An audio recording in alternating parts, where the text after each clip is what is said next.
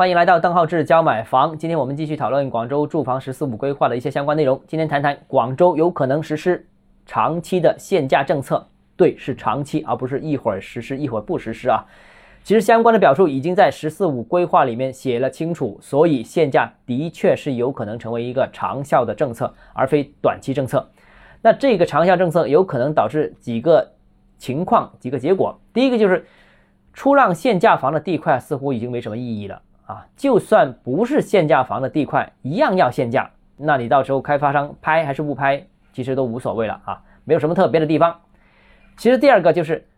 呃，一手限价政策如果常态化执行的话，很可能出现一二手价格的倒挂。这个倒挂的情况就类似于深圳的南京等等，就可能会出现一些打新的情况。而且部分城市的确也持续出现这种一二手价格的倒挂的情况。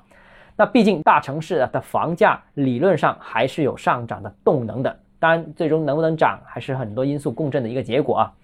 至于最终会不会招致二手房限价呢？至少我们现在已经看到了广州实施二手房指导价格。那如果未来成交都必须按照指导价格，那就直接是二手房限价了，啊，那当然，我个人觉得，如果真的这样的话，那市场的调控恐怕也是太有点过了。第三个呢，就是限价政策对开发商，我认为其实未必是坏事儿啊，因为广州目前已经配套了限地价的政策，房价也限，地价也限，这个双限的结果是为开发商留了一点利润。中间还有有点利润的，这是非常难得的举措啊！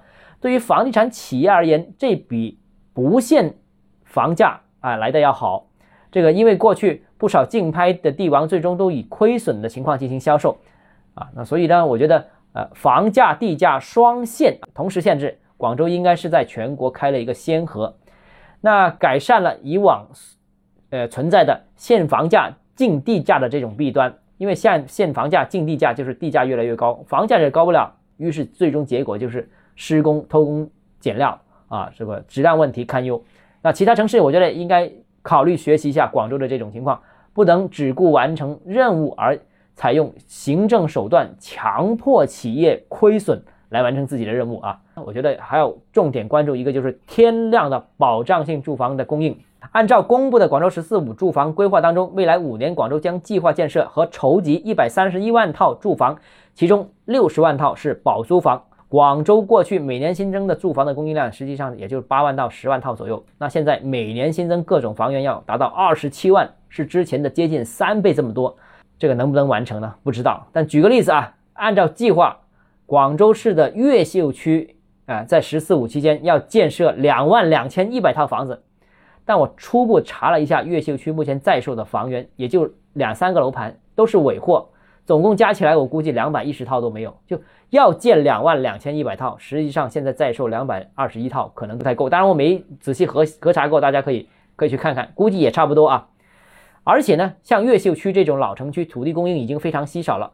过去九年时间啊，有人统计过，过去九年时间只入市了一宗土地，啊，非常少。那所以。未来怎么完成任务？怎么完成这个天量的任务？我觉得是让人感觉有点理解不了啊。反正我们拭目以待吧。好，今天节目到这里啊。如果你还有其他问题想跟我交流的话，欢迎私信我或者添加我个人微信“邓浩志教买房”六个字拼音首字母小写，这个微信号就是 d h e z j m f。我们明天见。